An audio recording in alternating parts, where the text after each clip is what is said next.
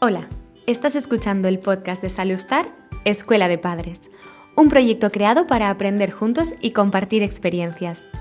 Cada mes tendremos un invitado o invitada de honor, expertos en distintos ámbitos, que nos darán consejos y tips para entender mejor a nuestros bebés. Hoy vuelve a estar con nosotras Marisol Rondinel de Les Mams Lactancia para hablarnos de los cólicos del bebé lactante. Hola Marisol, bienvenida. Cuéntanos, ¿cómo sabemos cuando nuestros bebés están sufriendo cólicos? ¿Cómo lo identificamos? Hola, muy buenas. Aquí estoy otra vez, súper contenta de hablar de este tema que de verdad puede seros muy útil. Mirad, la comunicación es imprescindible para nuestra supervivencia como individuos y como especie. Además de lo que decimos con palabras, expresamos mucho a través de los gestos, de la mirada y de otros sonidos, y es la llamada comunicación no verbal. Pero ¿qué pasa con nuestros bebés? El bebé no puede decirnos lo que necesita con palabras, está indefenso y nos necesita para todo. Y se va a comunicar con nosotras a través de 12 diferentes tipos de vocalización. El llanto, el grito corto, el gorjeo, el gemido, el chillido, el balbuceo, risa, el hipo, el gruñido, el canto, pedorreta y la vocalización. De todos, estos, de todos estos diferentes tipos de vocalización, el más estudiado de todos es el llanto. En la literatura se han descrito siete tipos de llanto que responden a diferentes situaciones. El, el, llanto del nacimiento va a ser muy diferente al llanto del dolor o del hambre o de la separación o del placer, del enfado y del susto.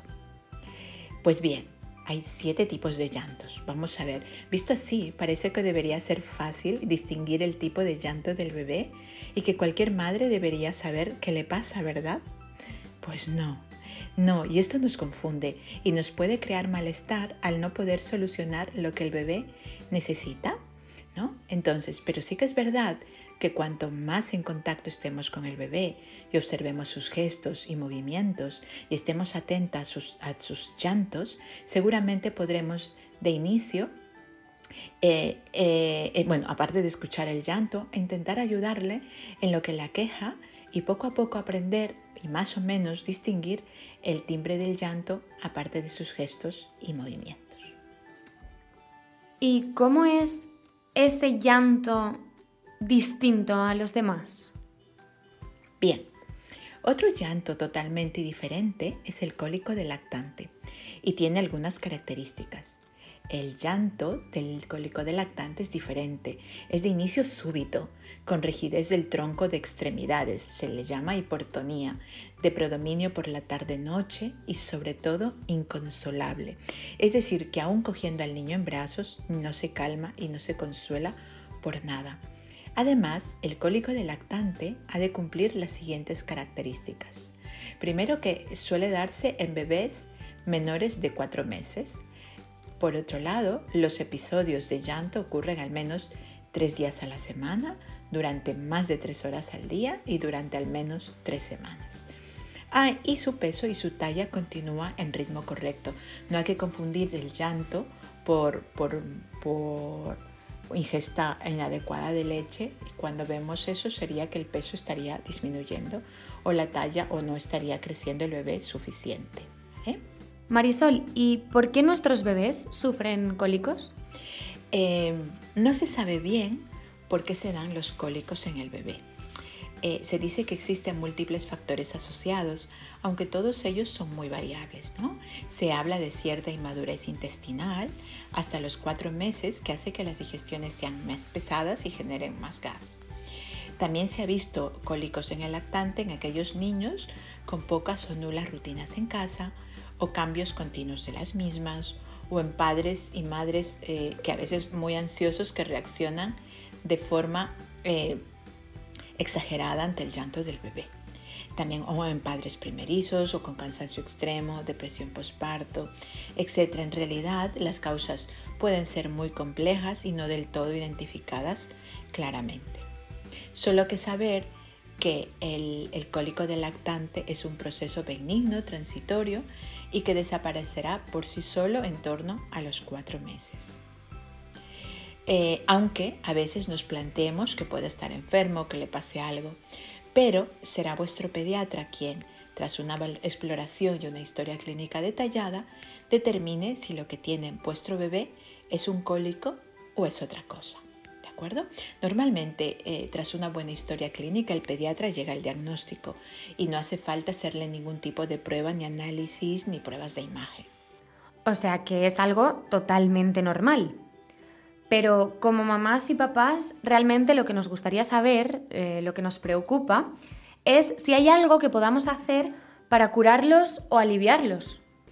En realidad, el clórico de lactante no tiene un tratamiento específico, ni existen fórmulas magistrales que lo hagan desaparecer de la noche a la mañana. Ojalá, ojalá.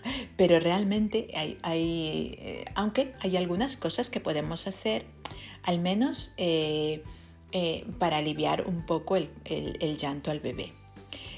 ¿Qué podemos hacer? Por, primero, para empezar, podríamos, antes que nada, sobre todo, hay que mantener la calma porque el nerviosismo de mamá o papá puede alterar más aún al bebé y empeorar la situación. Y lo primero que hay que repetirnos es que al bebé no le pasa nada, no le pasa nada. En realidad, eh, eh, eh, eso nos puede confundir, ¿no? El llanto persistente, continuo y, con la impotencia de no saber cómo resolverlo, pues claro, pensamos que le está pasando algo.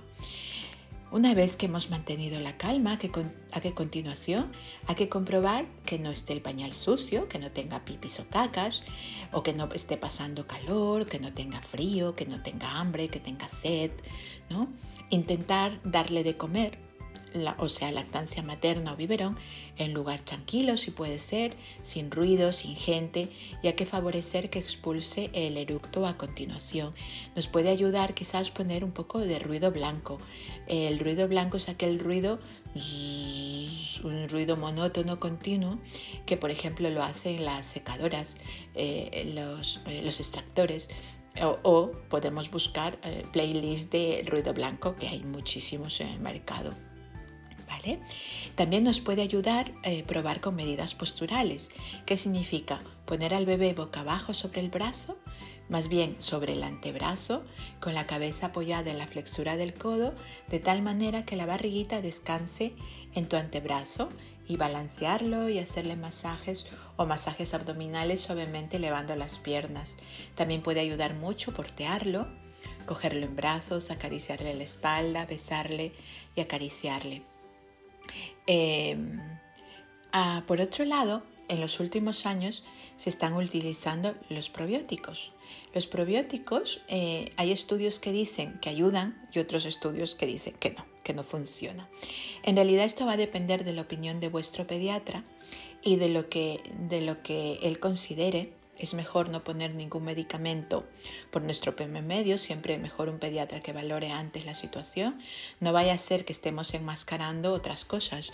Quizás eh, podemos confundir el cólico del lactante con, con algo que le pase al bebé, por ejemplo, eso que le falte, esté faltando comida o que tenga alguna otitis o alguna infección de orina. Es decir, cuando sospechemos cólico del lactante, iremos al pediatra para que lo valore vea que, lo examinará, eh, examinará todo, hará pruebas de oído, bueno, eh, pipis, eh, valorará todo y si nos dice que es cólicos del lactante, pues quizás él considere dar un probiótico, pero es posible que aunque le damos, posiblemente no, no puede que no haga nada.